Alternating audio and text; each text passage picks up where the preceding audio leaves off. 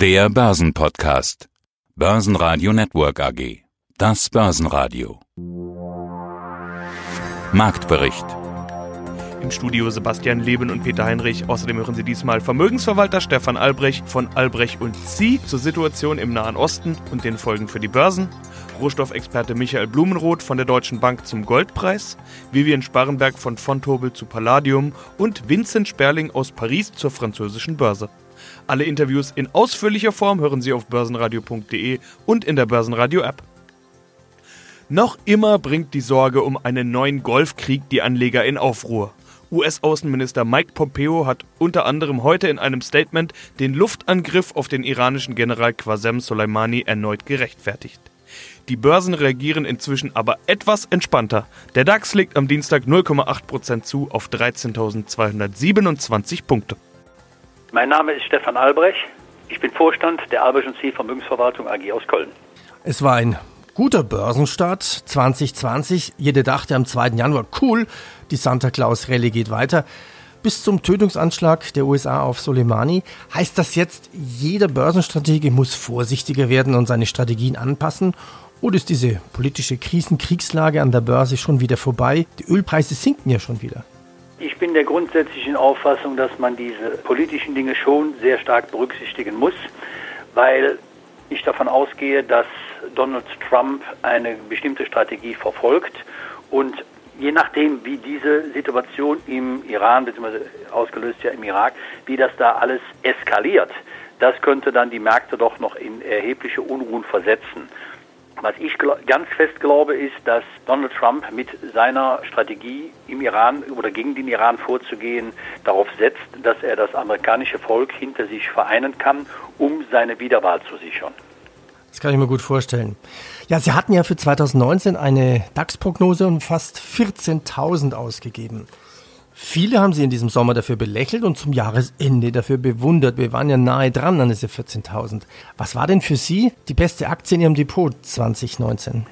Da haben wir jetzt für uns noch selber keine Analyse zu gemacht. Wichtig ist für uns gewesen, dass wir insgesamt eine sehr gute Performance äh, mit den Aktieninvestments insgesamt hingelegt haben. Und das Allerwichtigste für uns war, dass wir uns nicht nur auf eine bestimmte Region, sondern weltweit aufgestellt haben. Das ist ja das, wo die viele Anleger in den vergangenen Jahren die größten Fehler gemacht haben, indem sie die amerikanischen Märkte oder die weltweite Aktienanlage gemieden haben und sich zu sehr auf Europa gestürzt haben weil man glaubt, diese Märkte zu kennen, aber das waren die Märkte, die am wenigsten performt haben in den letzten Jahren. Und da glaube ich einfach, da sollte insgesamt bei den Anlegern ein Umdenken stattfinden. Ich halte es auch für schwierig zu sagen, so, das ist jetzt die passende Aktie. Das wird jetzt der Highflyer. Ne? Ich bin auch kein Freund dieser Kryptowährungen wo viele immer sagen, ja, das wären die Highflyer noch und nöcher. Aber wenn man zum falschen Zeitpunkt da einsteigt, und man hat es ja beim Bitcoin gesehen, wie der wie volatil der war. Da muss man eher auch schon ein Spekulant sein. Und das ist nicht das, was wir unseren Kunden empfehlen, sondern wir sagen generell, liebe Leute, guckt auf die gesamte wirtschaftliche Situation, richtet eure Depotstrategie danach aus und oder wir helfen euch natürlich selbstverständlich gerne dabei, das die Depotstrategie nach, danach auszurichten, was euer euer Risikoempfinden angeht. Und dann müsst ihr die Schwankungen der Märkte einfach aushalten, damit ihr nicht wie so ein scheues Reh mal rein und dann, wenn es mal einmal runtergeht, direkt zum falschen Zeitpunkt rausgeht. Es hätte ja auch sein können, dass äh, das Ende der letzten Woche und oder wo das im Iran geknallt hat, dass dann und die Märkte runtergegangen sind, wenn man dann rausgegangen ist, würde man jetzt schon wieder hinten sitzen. Einen schönen guten Tag, ich bin Michael Blumroth, ich bin bei der Deutschen Bank tätig und dort im Bereich Rohstoffe, insbesondere Edelmetalle und Öl und auch im Bereich Währungen und dort im Bereich Research, Marketing und Analyse. Dann greifen wir uns ein Thema davon raus, nämlich das Gold. Schon im letzten Gespräch hatten wir darüber gesprochen. Wir hatten uns im November getroffen auf der World of Trading und haben da über die Goldperspektive gesprochen. Wir wissen, 2019 war ein Jahr mit vielen Unruhen und damit ein gutes Gold, ja. Sie hatten aber beim letzten Mal vor allen Dingen die niedrigen Zinsen bzw. Minuszinsen als wichtigen Grund genannt. Jetzt muss man ja sagen, 2020 startet mit geopolitischen Unruhen im Nahen Osten. Wir kennen die Themen alle, wird viel diskutiert. Die Folge, der Goldpreis springt an. Also gerade kein Zinsthema, sondern eben wieder ein Krisenthema. Was sehen wir da gerade? Die Rückkehr der Krisenwährung Gold? Ja, momentan definitiv, denke ich mal. Man darf jetzt vielleicht nicht kleinreden, dass der Goldpreis ja auch schon in den letzten Tagen des Dezembers angestiegen ist Kann man natürlich jetzt mit einem dünnen Markt erklären zwischen Weihnachten und Neujahr. Kalendarisch lag das ganze Jahr recht günstig. Mit wenigen Urlaubstagen, viele Brückentage konnte man sich da basteln. Auch da haben wir den Goldpreis schon ansteigen gesehen, was ich vermute, was jetzt im Jahresende einfach damit zusammenhängt, dass viele Großinvestoren, Portfolio-Manager, Hedgefonds zum Jahresende Gold in ihrem Portfolio vorweisen wollten, weil Gold, der Goldpreis im letzten Jahr, wie Sie es schon gerade erwähnt hatten, ordentlich zugelegt hat. Jetzt neues Thema, Jahresanfang. Eigentlich haben wir auch schon einen ganz guten Start des Goldpreises am Donnerstag gesehen. Aber eine richtige Bewegung kam jetzt am Freitag und auch gerade zu Beginn dieser Woche, als die Ereignisse im Iran oder besser gesagt im Irak tatsächlich wieder die Rückkehr der Krisenwährung Gold haben auf den Plan rufen lassen. Ist ja meistens so, wenn jetzt geopolitische Krisenthemen hoch eskalieren und die Anleger unruhig werden und man merkt, dass da so ein bisschen Unsicherheit in die Märkte reinkommt, dann gibt es ja relativ wenig Möglichkeiten für Anleger, sich sichere Häfen zu suchen. Natürlich Staatsanleihen haben wir auch gesehen, die Renditen sind wieder zurückgegangen seit den Ereignissen im Irak. Währungen, Yen und Franken werden meistens gesucht, aber Gold hat diesmal besonders davon profitiert, weil einfach Gold eh schon im Rallye-Modus gewesen ist. Momentan ist es definitiv so, dass wir beobachten, dass sehr, sehr viele Anleger in Gold wieder rein investieren. Mutmaßlich auch gerade aus dem Grund heraus, dass sichere Häfen gesucht werden, weil geopolitisch dieses Jahr sicherlich vielleicht sogar noch unruhiger werden könnte als letztes Jahr. Ja, und die Folge ist, Gold springt in Euro auf Allzeithoch. Wenn ich jetzt über Allzeithochs rede, dann muss ich eigentlich immer die Frage stellen, wie weit kann das noch weitergehen? Wenn schon neue Rekorde erzielt werden, dann ist man ja quasi schon in Uncharted Territory auf Höhen, wo man noch nie war. Kann man davon ausgehen, dass das noch weitergeht oder wird dann doch irgendwann ja die Höhenluft ein bisschen knapp? Ja, das ist natürlich witzig, weil, wie Sie zu Recht sagen, wenn man jetzt auf Allzeithoch ist, dann gibt es ja erstmal chartmäßig überhaupt keinen Widerstand mehr, den man jetzt zu Rate ziehen könnte. Also charttechnisch würde ich die Dinger jetzt erstmal in die Ecke reinschmeißen, sondern tatsächlich die Frage stellen, was fundamental noch drin ist. Nicht nur gegen Euro, auch gegen ganz, ganz viele andere Währungen hat der Goldpreis jetzt Allzeithochstände gemacht in den letzten Tagen oder Wochen. Australische Dollar, neuseeländische Dollar, britisches Pfund, norwegische Krone, schwedische Krone, kanadischer Dollar. Also Goldpreis hat tatsächlich jetzt Anfang dieser Woche gegen ungefähr die Hälfte Hälfte aller Währungen, die mir bekannt sind, neue Rekordstände erreicht. Natürlich uns hier in Europa interessiert am meisten Gold gegen Euro, weil wenn wir Gold kaufen als Schmuck oder für Ringe oder aus anderen Anlagegründen, dann interessiert uns natürlich der Preis in Euro. Und da ist tatsächlich sicherlich noch Luft drin, weil wir davon ausgehen, dass der Goldpreis im Dollar durchaus noch Potenzial hat, weiter anzusteigen dieses Jahr. Kann aus geopolitischen Gründen sein, muss aber nicht sein. Nichtsdestotrotz dieses Thema, was wir jetzt im Nahen Osten haben, das sieht nicht so aus.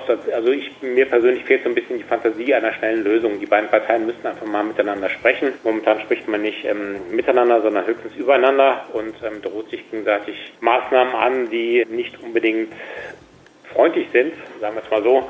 Und deswegen ähm, steht zu vermuten, dass der Goldpreis weiterhin im Fokus stehen dürfte, dass der Goldpreis auch Potenzial hat weiterhin. Mein Name ist Vivian Sparenberg und ich bin Produktmanagerin bei Fontobel.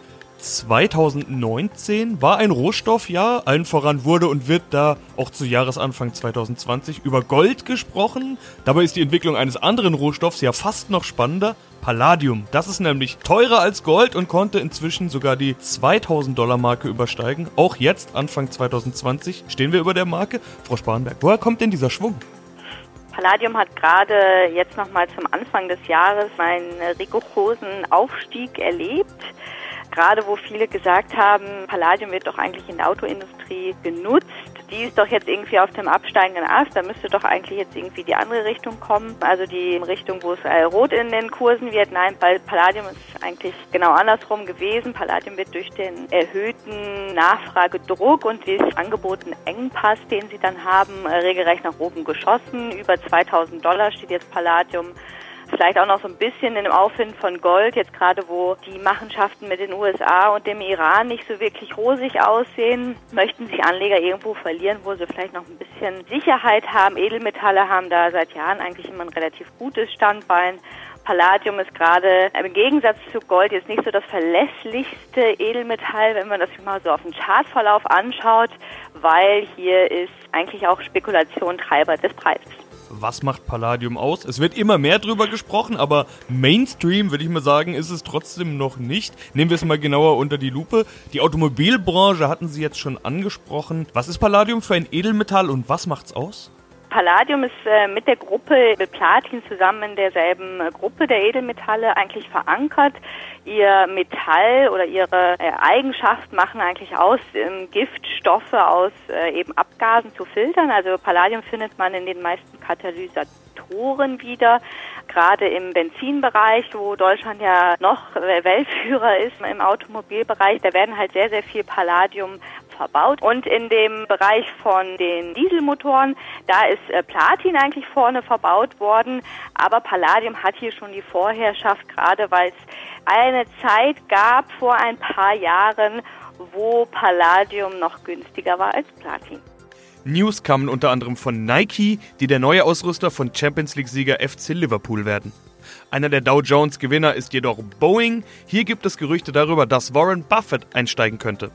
Außerdem läuft die CES in Las Vegas. Die wird ja immer mehr zur Automesse. So präsentierte Daimler ein Konzeptcar und überraschend auch Sony ein Auto.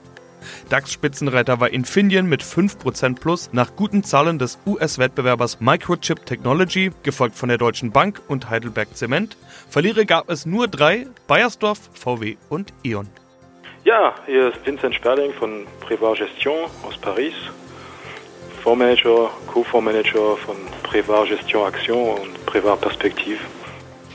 Ziehen wir doch mal ein Fazit. Wie gut lief denn der CAC, der Cacaron 2019?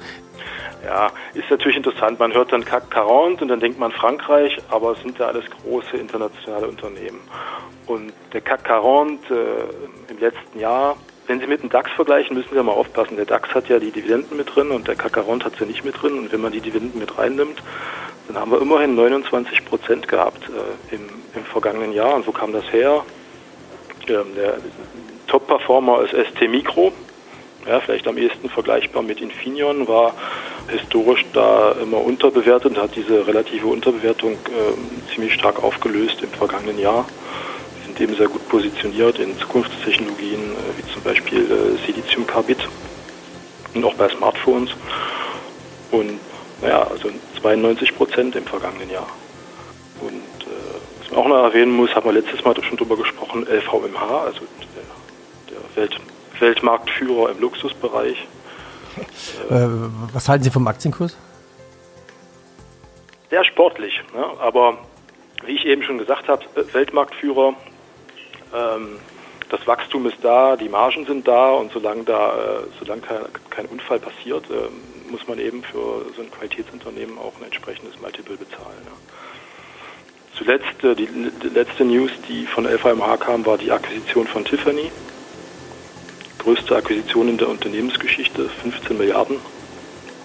Ja, die, das hätte man vielleicht auch kritischer sehen können, aber bei, bei den äh, quasi Nullzinsen die auch für LVMH zur Verfügung stehen, ja, zwischen 0,3 und 1 Prozent, glaubt man das finanzieren zu können, so eine Akquisition auch immer noch ähm, relativ ja, und ähm, unterstützt, unterstützt dann letztlich auch den Aktienkurs weiterhin.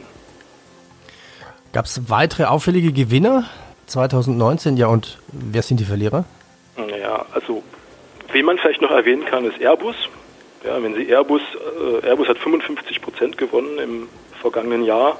Und man muss nicht mal die Boeing-Schwäche heranziehen dafür. Ja, also Airbus ist derartig aus, ausgelastet und ausverkauft, sitzt auf einem riesigen Berg von Bestellungen, sodass sie nicht mal, nicht mal von der Boeing-Schwäche wirklich direkt äh, profitieren können. Ja, also das, das ist also auch nochmal ein wesentlich, äh, wesentlicher Gewinn äh, oder ja, Treiber gewesen für den, für den Kakao und, äh, im vergangenen Jahr. Ja, und ganz am Ende, ganz am Ende äh, finden wir Renault 23 Prozent Verlust, nach schon 35 Prozent Verlust im vergangenen Jahr. Da hatten sie also das ganze Theater umgehoben und der, gut, der Automobilsektor insgesamt, das ist ja in Deutschland bekannt, äh, der schwächelt. Dann hatten sie das Theater umgehoben. Nissan ist in schlechtem Zustand. Dann ist die Fusion mit Fiat Chrysler geplatzt. Herr Albrecht, herzlichen Dank für Ihre Einschätzungen an der Börse.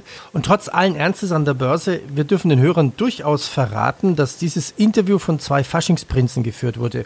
Also ich war Faschingsprinz in Bayreuth, Peter Erste mit Christine Erste, Session 88, 89. Und Sie sind jetzt gerade aktuell Faschingsprinz von Also Köln? ich werde, ich werde äh, Prinz der Altgemeinde Rodenkirchen im, ähm, um, bei uns sagt man Karneval oder Fastelovend. Wir kommen hier, wir sind hier in Köln, ne, oder deswegen heißt er bei uns nicht Fasching, sondern Fastelovend oder Karneval. Und ich werde jetzt am kommenden Samstag zum Karnevalsprinzen in der Altgemeinde Rodenkirchen äh, gekürt. Ja, Und jede Stadt sagt es anders und Sie sagen Kölle Alaf dann? Kölle Alaf, Kölle. Alaf. Ja. Ah, okay. Und Sie sind zu dritt, Bauer und wer ist das dritte? Jungfrau. Jungfrau. Und drei Männer. aber auch gestellt von einem Mann. Ne? Ja, ja. Und wie heißen Sie dann offiziell? Prinz Stefan I. Prinz Stefan I. Und was haben Sie so für Auftritte? Wie viele Auftritte haben Sie so? Also es werden noch einige dazukommen, wie ich schon gehört habe. Im Moment sind wir so bei ca. 150, aber ich denke mal, wir könnten so Richtung 200 Auftritte in den sechseinhalb Wochen laufen. Börsenradio Network AG. Marktbericht.